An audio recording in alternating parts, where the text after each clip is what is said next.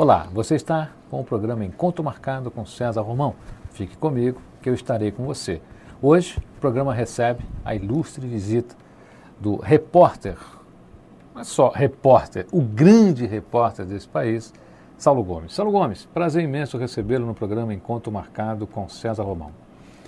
Ô César, esse encontro marcado é muito bom porque é a chance que eu tenho mais uma vez de falar para gente querida, gente amiga, mas principalmente de reencontrar um companheiro, um profissional do seu quilate. Quanto ao grande, eu realmente tenho 1,72m. Eu luto para ser mais um repórter na praça. Sou um veterano, tenho, felizmente, estou usando bem a minha idade a minha saúde, portanto, a minha experiência, para fazer um jornalismo sério, coisa muito difícil na televisão de hoje. Felizmente, você começa a abrir um caminho sério dentro do jornalismo da televisão que virou galhofa em muitos canais de televisão. Saulo, onde está o repórter? Porque hoje parece que existe uma tendência que a pessoa quer ser um jornalista, ele quer ser um colunista, aquele repórter mesmo, é, como você, como Goulart de Andrade, que eu pretendo convidá-lo aqui para estar junto aqui com a gente. A gente conta nos dedos isso hoje. O que é Aonde triste, foi né? o repórter, Saulo? O repórter foi banido pela preocupação, em parte também, pela grande preocupação das emissoras em fazer o, o, grande show técnico, esquecendo do faro do homem que vai ao morro, que vai às vilas, que vai aos palácios, que descobre as coisas mal preparadas por parte de homens públicos, inclusive, para transformá-las em matéria. Então, o repórter investigativo realmente praticamente está perdendo a sua finalidade. Hoje, eu repito, não é, César, é a preocupação com o grande show. O grande truque da técnica, a fusão de uma imagem, uma boa edição, portanto, um bom trabalho técnico, está substituindo o repórter. Entretanto, há episódios aí que nós temos visto, foi a, foi a tentativa há muitos anos contra a vida do Papa, eh, os episódios atuais e, e acontecimentos do dia a dia que nós temos tido, em que você vê uma reportagem sem pé nem cabeça, porque você vê um show de imagem e fica a pergunta no ar, mas cadê o repórter? Eu estou insistindo em ainda ser um repórter nesse estilo. Um repórter hoje, Saulo, você acredita que ele precisa da segurança e do total apoio da polícia para uma investida mais perigosa? Eu não tenho usado isso, acabei de provar mais recentemente. Mas a situação em que o Tim Lopes se colocou foi bem diferente. Eu já fiz, e desculpo eu no caso, já fiz trabalhos de tanto, é, com perigos como aquele que ele enfrentou lá. Várias vezes subi os morros do Rio, porque eu venho do Rio de Janeiro, estou há 36 anos em São Paulo, ao tempo de grandes bandidos, não iria cansar agora você, o telespectador, para estar enumerando os grandes bandidos daquela época. Que era um Sub... grande bandido naquela época? Ah, nós tivemos Caveirinha, no Rio de Janeiro, tivemos... O que é o Caveirinha hoje comparado a essa a essa gangue, essas, a esses bandidos de hoje aqui? O que, que o Caveirinha fazia é, de seria tão... esse, esse citado lá, esse cidadão qualquer coisa louco do Rio de Janeiro, né? É, nós tivemos aqui em São Paulo, mais ou menos na mesma, na mesma época, o cara de cavalo no Rio de Janeiro, que correspondia aqui a um cidadão chamado Boca de Traíra, ou mais para essa juventude, ou pelo menos para esses moços de hoje, o nosso Luz Vermelha. Era um paralelos, né? Na, aliás, importância o, do o crime. Luz Vermelha eh, acabou morrendo numa briga de bar ao sair e cumprir a sua pena. Onde é que está o papel aí dessa, dessa, dessa recuperação do preso brasileiro? Isto não existe. Isto é uma piada. Eu fiquei, César, 36 dias com uma produtora independente chamada Eng 9, aqui no Carandiru. Os sete pavilhões dos seus cinco andares eu os visitei repetidas vezes.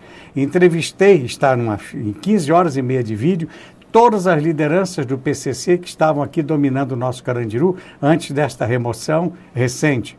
Quando entrei no Carandiru, tinha 7.500, quase 7.600 presos. Deixei o Carandiru quando só estavam lá dentro 1.300 presos. Então, é, tudo isso nós fizemos lá, repito, sem nenhuma segurança, a não ser um funcionário nos acompanhando e desarmado, né? Mas o repórter precisa fazer. A segurança, no meu caso, não foi necessário, porque eu tive habilidade em entrar lá e saber voltar. Eu sempre dispensei, sempre me dei bem.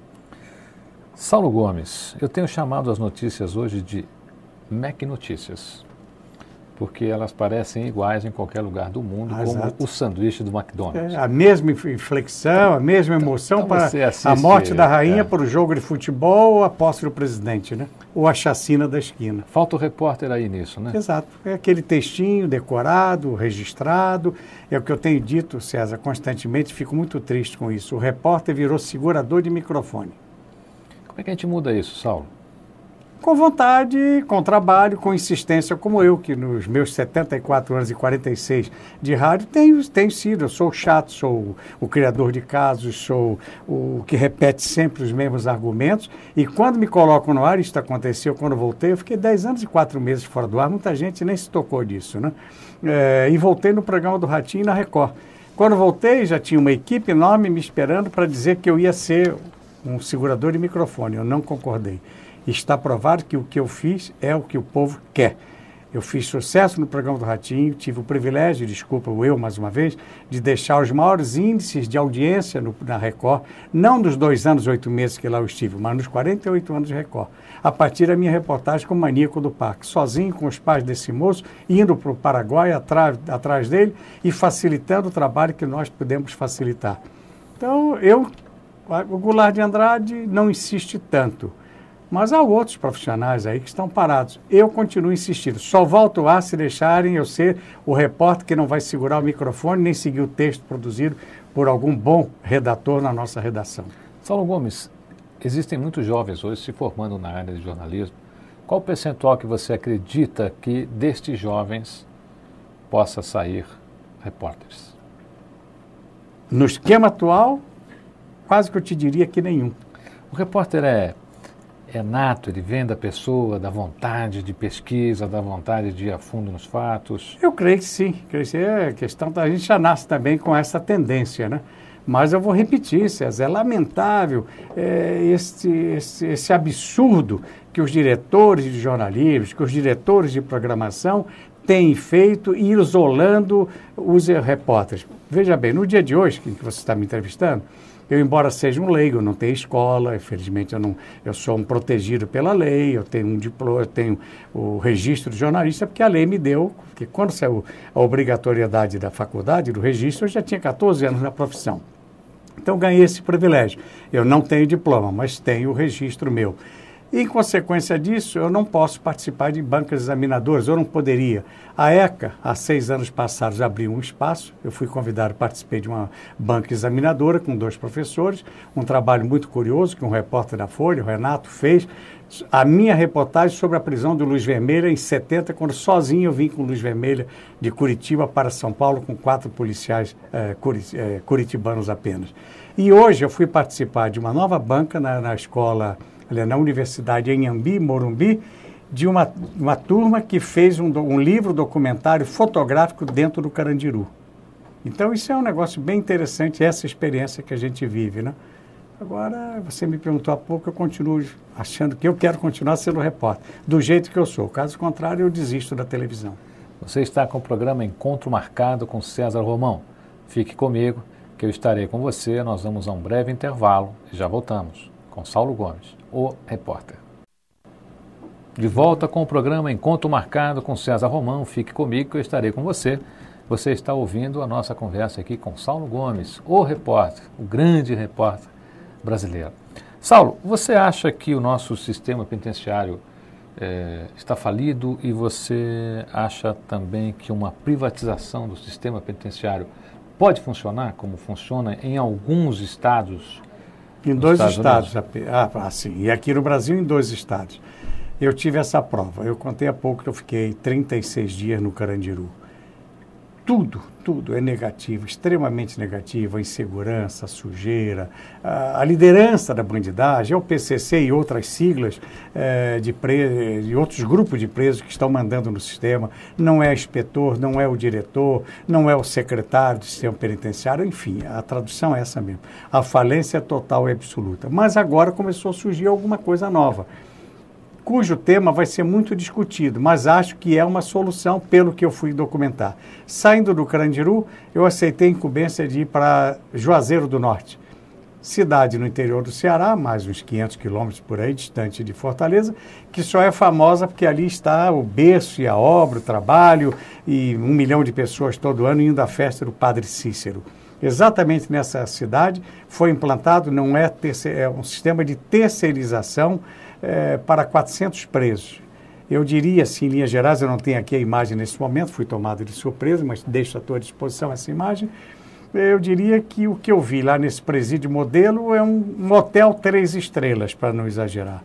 Comida da melhor qualidade, disciplina total e absoluta, 450 presos na quase totalidade trabalhando, eles trabalham na confecção de, de joias e de bijuterias, e um outro grupo de presos está fazendo montagem de sandálias, esse tipo de sandálias japonesas, sandálias comuns que se usa muito na praia, em especial no Nordeste brasileiro.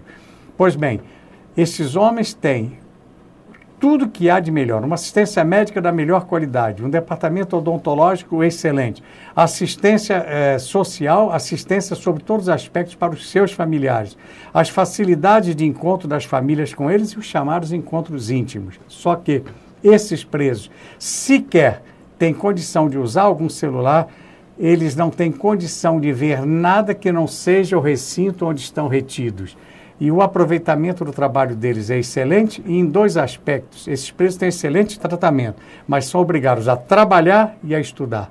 Se não estudar, não tem os benefícios. Um deles é aquele, cada três dias estudar, tem um dia de redução na pena, cada três dias trabalhar, de trabalho, tem um dia de redução na pena.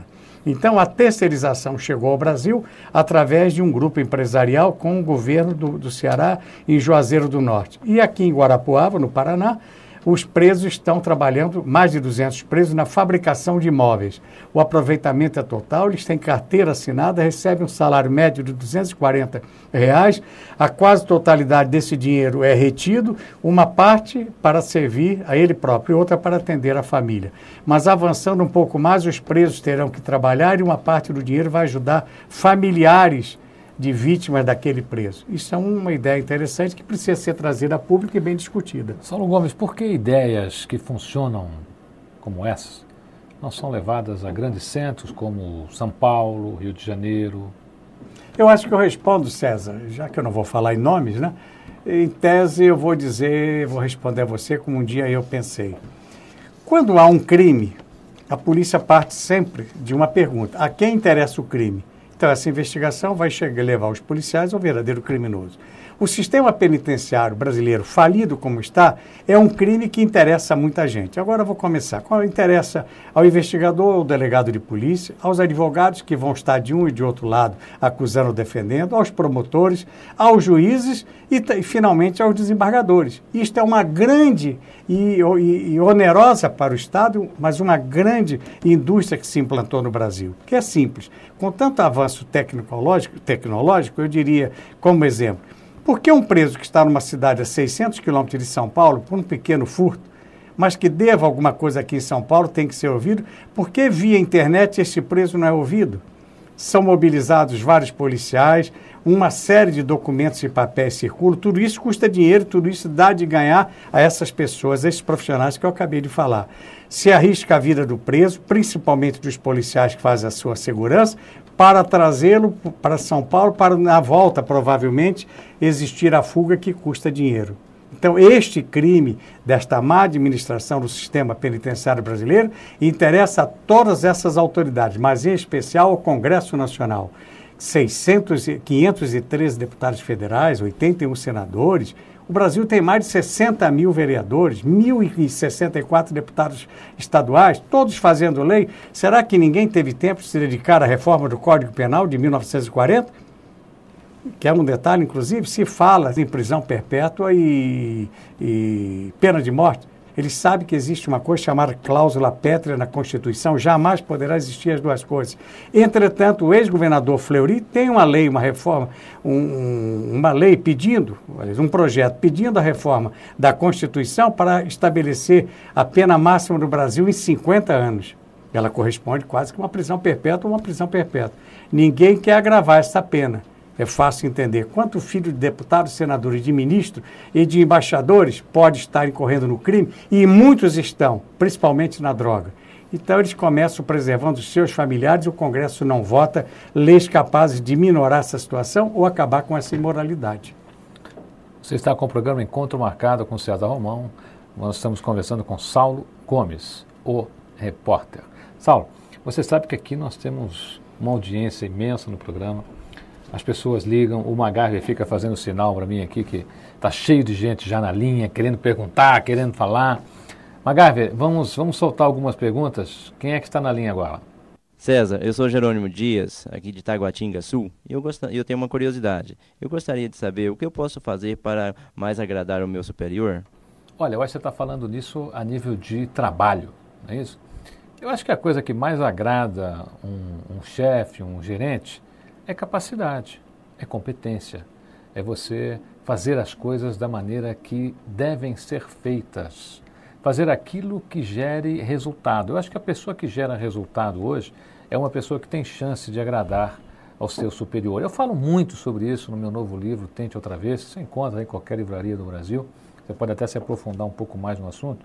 Saulo, falando em agradar superior, esse tipo de, é, de desleixo com a segurança pública agrada a quem? Agrada aos marginais, como é natural, em primeiro plano. Mas, paralelo a isso, eu não diria em primeiro plano, paralelo a isso, agrada aos corruptos que estão na polícia, na justiça, no judiciário de um modo geral e, lamentavelmente, até mesmo na, no meio dos advogados. Recentemente foi preso aqui em São Paulo um advogado que, mais do que advogar para o PCC, é um integrante do grupo, está preso aí. E os escândalos, no caso do Rio de Janeiro, o envolvimento, a tristeza, que é coisa mais triste. Aparece um advogado como aquele, então é lamentável né, que todas essas pessoas e entidades estejam envolvidas com essa tristeza toda. Você está com o programa Encontro Marcado com César Romão. Fique comigo, eu estarei com você. E o MacGyver dizendo que tem mais gente na linha aí. MacGyver, pode trazer o nosso, nossa próxima pergunta? Meu nome é Márcia, eu sou de Brasília. Eu tenho um filho de 7 anos e quase toda semana a professora faz reclamação das atitudes dele dentro da sala de aula. Eu não sei como resolver. Eu tenho receio de procurar um profissional que trate meu filho como problemático. O que você me sugere? Márcia, essa é uma idade é uma idade crítica, é a idade onde a criança está formando o caráter, a idade onde a criança está assumindo os valores que ela recebe em casa. A gente sempre deve procurar a ajuda de um profissional. Sempre, sempre, sempre, sempre, sempre. Eu vou até dizer a você que você pode se dirigir à escola. A escola pode até te indicar um bom profissional que possa realmente trabalhar um pouco seu filho, lhe dar algumas informações a mais sobre ele, porque muitas vezes nós não temos as informações suficientes sobre os nossos filhos.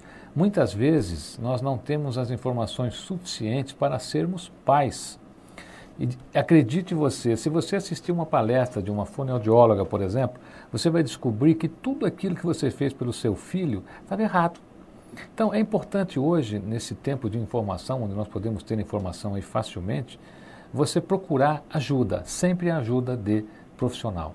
Saulo, você acha que isso está correto? Claro, dito por um professor, sem dúvida nenhuma.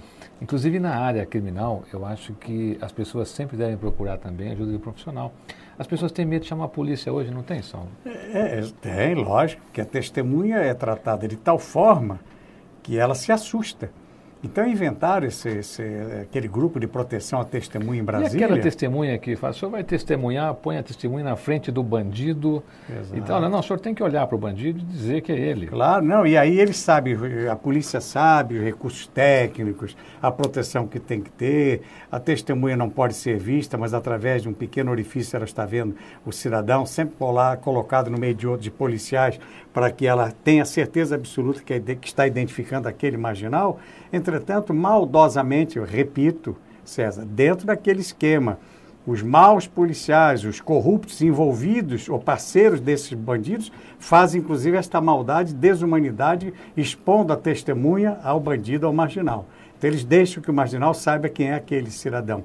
E sabendo que o marginal, eu fiquei 36 dias no Carandiru tive a oportunidade de ver todos os líderes do PCC que eu gravei, com os quais eu conversava, tinha em torno deles seis, oito bandidos, eram segurança, segurança de bandidos dentro da detenção de São Paulo. Então, se o cidadão está sendo visto e apontado por aquela vítima ou por aquela testemunha, é, ao lado dele ou depois dele existem alguns espiões e às vezes alguns policiais que estão ali para depois apontar quem fez aquela denúncia para que essa pessoa seja vítima. Você está com o programa Encontro Marcado com César Romão. Fique comigo que eu estarei com você. A gente conversou com Saulo Gomes, o repórter, o grande repórter brasileiro. Saulo, eu gostaria muito de agradecer a sua presença no programa Encontro Marcado com César Romão e gostaria de encerrar essa entrevista você deixando uma mensagem positiva. Que os homens dignos e honestos do Brasil tenham oportunidade de vir para a vida pública e não continuem se escondendo. Ou melhoramos ou vamos para o caos. Vamos ver o que se prefere, né? Há homens dignos e honrados que precisam vir para a vida pública, prestar serviço. Obrigado, Saulo Gomes, pela sua presença no programa Encontro Marcado com César Romão. Fique comigo que eu estarei com você. A gente vai para um breve intervalo e já voltamos. Olá, você está com o programa Encontro Marcado com César Romão. Fique comigo que eu estarei com você. Recebendo agora a visita de Ergon. Ergon é um escritor, é um pesquisador, é um pensador, um conferencista e uma pessoa cheia de mistérios. Ele veio hoje nos visitar, inclusive está lançando alguns livros aqui. No decorrer do programa a gente vai falar sobre isso. Ergon, prazer em recebê-lo no programa Encontro Marcado com César Romão. Prazer é meu, César. Ergon, ET existe? Bom, é uma boa pergunta essa. É, até pouco tempo atrás, eu diria que até 20 anos atrás, quando eu comecei com essa história toda, uh, publicamente, é, é, pesquisas feitas a nível popular, havia uma base de 5% de pessoas que acreditavam nisso. Hoje, até o Papa já fez declarações públicas em rádio, em televisão, mostrando a, a, a crença dele na vida extraterrena ou de outros planetas. Então, é, pela nossa experiência, eu não tenho a menor dúvida disso. Egon, tem muita gente por aí que diz que tem contato com extraterrestre, que diz que o mundo tem que sofrer uma evacuação mundial, que chegará esse dia. Inclusive, eu sei que você tem um livro sobre, sobre esse assunto. Tem muita gente que acha que tem telepatia cósmica. Nessa coisa de nova era, a gente ouve muitas coisas sobre isso. O mundo acaba, haverá essa evacuação? O que, que, o que, que suas pesquisas mostram até onde isso é verdade, até onde isso é mentira? Bom, existem muitas profecias que falam sobre um fim de mundo. Mas, se você se aprofundando mais nisso, você vai descobrir que não é exatamente um fim de mundo, mas um fim de era, um fim de um tempo, um fim de um ciclo evolutivo. Então, o que a gente entende sobre isso é que realmente a Terra corre um grande risco uh, de, de devido a todas as transformações que estão ocorrendo. A Terra passa por uma transformação profunda e a humanidade está com dificuldades de acompanhar essa transformação. A internet, por exemplo, trouxe uma espécie de globalização antes que o mundo se globalizasse. Então, as pessoas estão se globalizando antes. Por outro lado, nós temos é, uma poluição que está destruindo o planeta, uma camada de ozônio em situações sérias.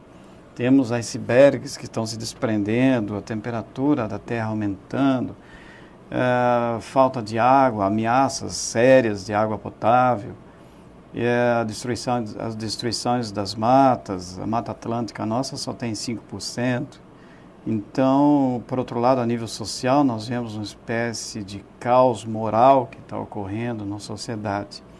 Então, é, analisando sobre esse aspecto, a gente vê que existe realmente um mundo acabando na frente dos olhos, dos nossos olhos. Mas, por outro lado, também vemos a existência de um mundo nascendo. Porque dentro dessas pessoas, dentro desse mesmo mundo que está se extinguindo, também tem um mundo nascendo.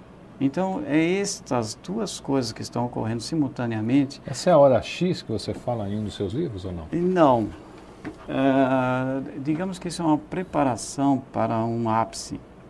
A gente vê isso como se fosse um, um copo de água que está enchendo e quando chegar no finalzinho começa a ser pingar gotas até completar o copo e ele transborda. A hora X seria o transbordar desse copo. É um momento ápice de transformação, de transformação de uma era.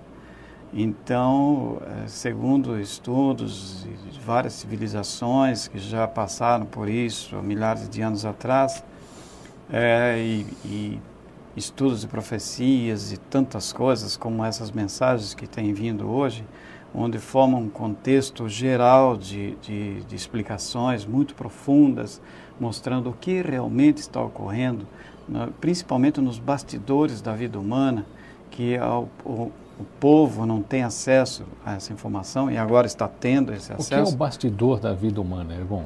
Seriam uh, as coisas que estão ocorrendo dentro de um planejamento de evolução de uma raça ou de uma espécie que esse planejamento é, é, por, é desenvolvido por seres superiores, uma divindade que nós acreditamos, que está conduzindo uma humanidade inteira a um, uma, um salto quântico de consciência. É um, na verdade, esse salto quântico é um reencontro consigo mesmo. Ah, a nível de religião, poderia dizer que isso seja uma espécie de da pessoa encontrar Deus, mas na verdade esse Deus que está sendo encontrado, primeiramente tem que ser o seu Deus interior. Então, não se encontra Deus interior se você não se encontra esse Deus fora se você não encontrar Deus interior primeiramente. Então, o salto quanto da consciência é exatamente isso. E bom, eu vou te cutucar um pouquinho mais aqui, porque eu acho que é uma curiosidade praticamente de, de muita gente, até minha. Normalmente, quando se fala em ET, a gente reporta sempre uma imagem. Hum. A imagem dos filmes americanos, né? Aquela imagem do olho, do rosto, da boca. É uma coisa até interessante, porque todo ET tem que ter olho, tem que ter rosto, tem, tem que ter perna, tem que humanoide. andar. Né? Uma, é, exatamente, quer dizer, todo ET tem um jeitão meio humano. Você que é um pesquisador da área, você que é um, uma, uma pessoa que já chegou a fundar uma comunidade sobre o assunto, que tem feito palestras aí no Brasil e fora do Brasil sobre esse assunto. O ET, o extraterrestre, ele tem esse jeitão humanoide. O que é o ET? Como é que é o formato dele? Bom, dentro desse estudo, bom, todos são humanoides, todos têm dois braços, duas pernas. Praticamente não existe essa figura monstruosa que, que o cinema americano mostra. É, logicamente que difere de, de acordo com a sua origem. Uh, mundos onde tem atmosfera diferente, obviamente vão ter formações de seres biológicos diferentes. Mas existe um padrão original, um tronco central, que esse tronco central é humano. E em volta dele existem outras espécies que são humanoides também. Cabeça, dois braços, duas pernas. O que difere, o que a gente vê, não é muito no aspecto físico da coisa o que eu costumo dizer nas palestras, mostrar bem bastante sobre isso, a grande diferença que existe entre o ser humano e o ET é exatamente que o humano ele tem a capacidade da emoção.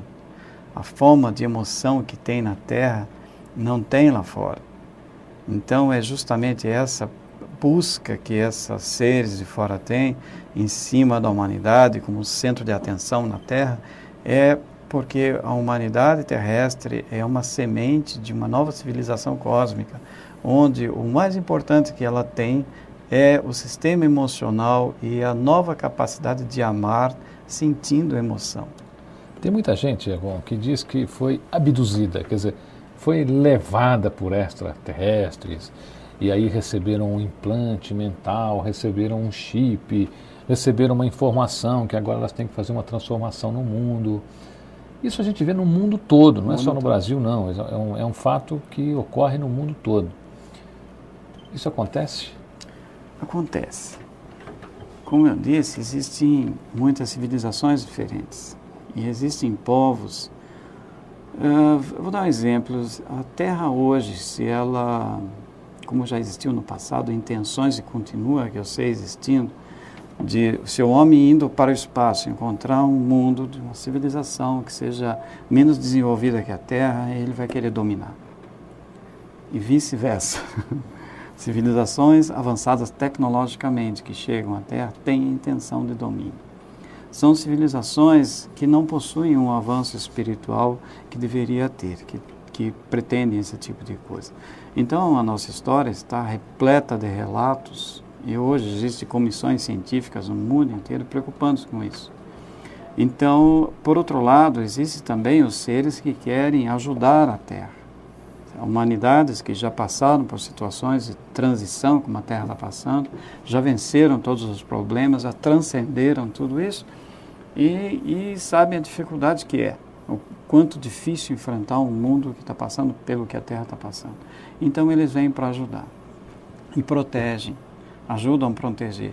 Mas a maior proteção que nós vemos deve partir do próprio homem. Porque algumas pessoas, irmão, vêm, outras não vêm. As que vêm convidam quem não viu para ver e quem foi e não viu acaba não vendo mesmo. E aí fica aquela coisa, será que é verdade? Não, mas é verdade, eu vi, mas você disse que ia me mostrar e não mostrou. Você disse que viu, mas eu não vi. E ali você tem 30 pessoas, às vezes, num contato desses, 10 vêm, 10 não vêm. Qual é essa diferenciação? Como é que é feita essa diferença? Porque algumas pessoas afirmam ter contato com extraterrestres e outras não. Não conseguem ter. É simples. Uh, nós temos aqui no nosso mundo uma variedade muito grande de consciências, níveis de consciência diferentes. Uh, e nesse mesmo mundo nosso existem dimensões diferentes. Então, uh, é muito difícil explicar isso, porque a realidade que existe daqui, fora daqui não é a mesma realidade daqui. A realidade da Terra é, é considerada. Bom, para ilustrar isso, a humanidade da Terra é considerada semi-morta lá fora. Porque o ser humano vive entre a vida e a morte e não conhece nenhuma das duas. Então, o nível consciencial delas é, varia incrivelmente. As crenças que ela tem varia incrivelmente. Então, Geralmente essas aparições, essas situações que ocorrem, leva-se muito isso em conta. Porque tem gente que não consegue ver aquilo que está diante dos olhos dela. E outros nem querem ver e veem tudo. e isso está dentro desse contexto. Você está com o programa Encontro Marcado com César Romão. Fique comigo que eu estarei com você. A gente vai para um breve intervalo e já voltamos. De volta com o programa Encontro Marcado com César Romão. Fique comigo, que eu estarei com você. Nós estamos conversando com o pesquisador Ergon. Ergon, além desse seu trabalho, que a gente poderia chamar assim de um trabalho da nova era, né? Uhum. trabalho de pesquisa intenso, uma vida dedicada a isso, você tem uma parte também de uma, uma terapia alternativa, tratamentos alternativos. E eu já sei que você é um expert em coluna, por exemplo, né? Em arrumar a coluna. Um dos maiores problemas hoje das pessoas é coluna. É. Não há, olha, de 15 pessoas que eu conheço, 15 têm dores nas costas. Qual é a dica que você poderia dar hoje, Ergon? Independente das pessoas lhe procurarem, e é possível você entra no site aqui do programa, você manda sua mensagem, a gente vai encaminhar para o Ergon, tá bom? Independente das pessoas procurarem você, Ergon, para fazer um tratamento, para fazer uma, um tratamento alternativo? Qual é a dica que você poderia dar de imediato para quem está ouvindo você agora? Bom, eh, tentando resumir essa história, eh, que ela é um pouco longa, problema de coluna, a coluna é a base de sustentação do corpo. Eh, e dentro da coluna passa todo o sistema nervoso central. Portanto, os problemas de coluna têm muito a ver com a parte emocional também, geralmente desequilibrada, estressada e tudo mais. Então, o estresse do dia a dia, as dificuldades do dia a dia, os problemas do dia a dia que as pessoas têm, sempre se joga para as costas. Então, a gente carrega a cruz de cada dia nos ombros e isso acaba entortando a coluna, eh, criando bloqueios, criando subluxações, criando uma série de problemas que, quando se trava a coluna, trava-se a vida também. Então, como eu disse, a coluna tem muito a ver com a parte psíquica também, além do emocional. O, a receita para melhorar isso, a nível físico, seria posturas, tomar muito cuidado com postura, porque as pessoas, infelizmente, geralmente, elas é, olham muito para os outros e não olham para si próprias. E é bom, muito bom a gente vigiar a gente mesmo. Se você está sentado assim, se está sentado assim, uh, se está dormindo no colchão muito mole, se está dirigindo com o braço na janela do carro, se carregando uma bolsa sempre, todos os dias pesada de um lado só. Uma infinidade de coisas endurece a coluna. A própria alimentação cria problema na coluna. Excesso de leite, por exemplo.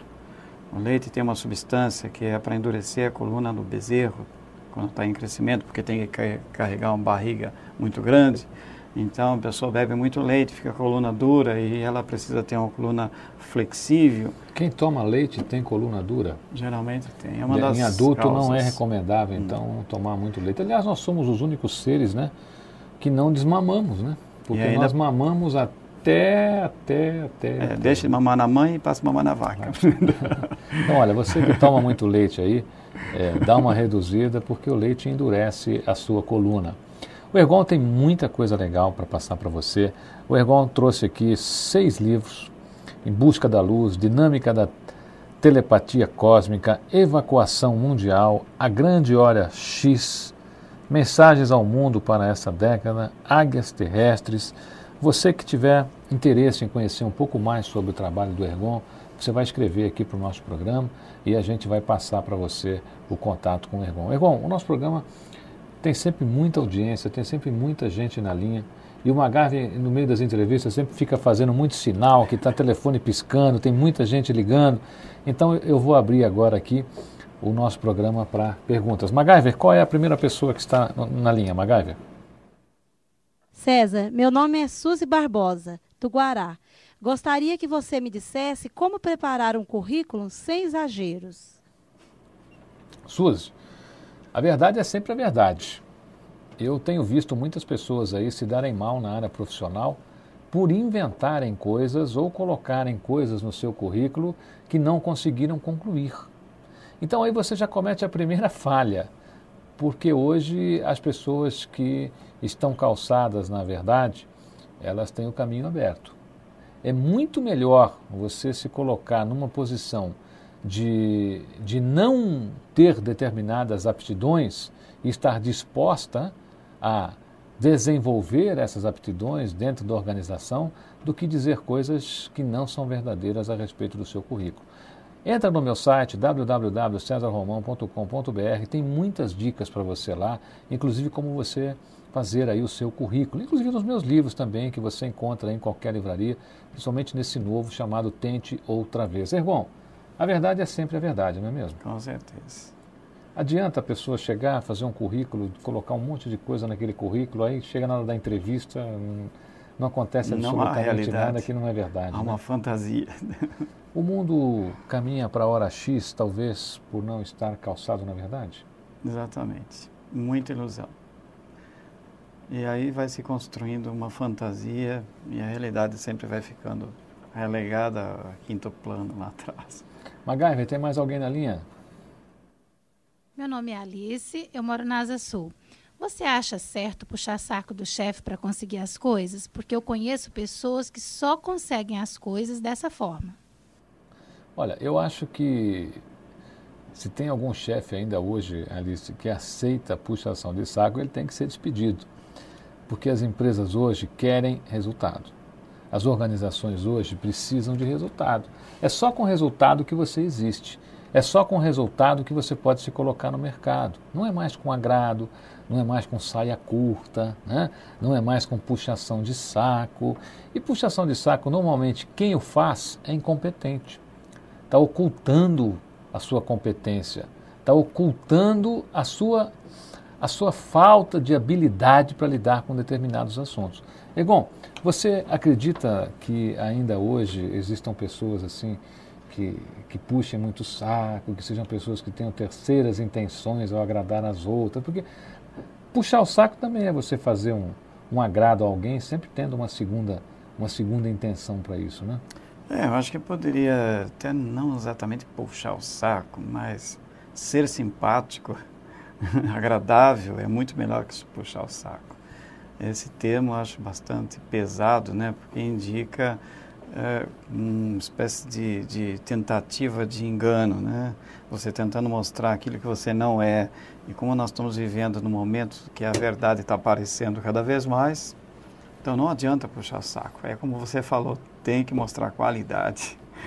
Magaiva, tem mais alguém na linha? Meu nome é Kátia, sou de Ceilândia. César, eu tive um relacionamento de muitos anos e depois eu descobri que a pessoa me traiu. Eu quero saber, em qualquer circunstância da vida, qual é o melhor remédio para traição?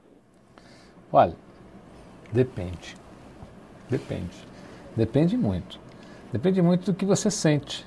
Depende muito de quanto você acredita nessa pessoa e quanto você está disposto a dar uma nova chance. E se ela merece uma nova chance. Eu acho que essas são coisas para se ponderar. Né?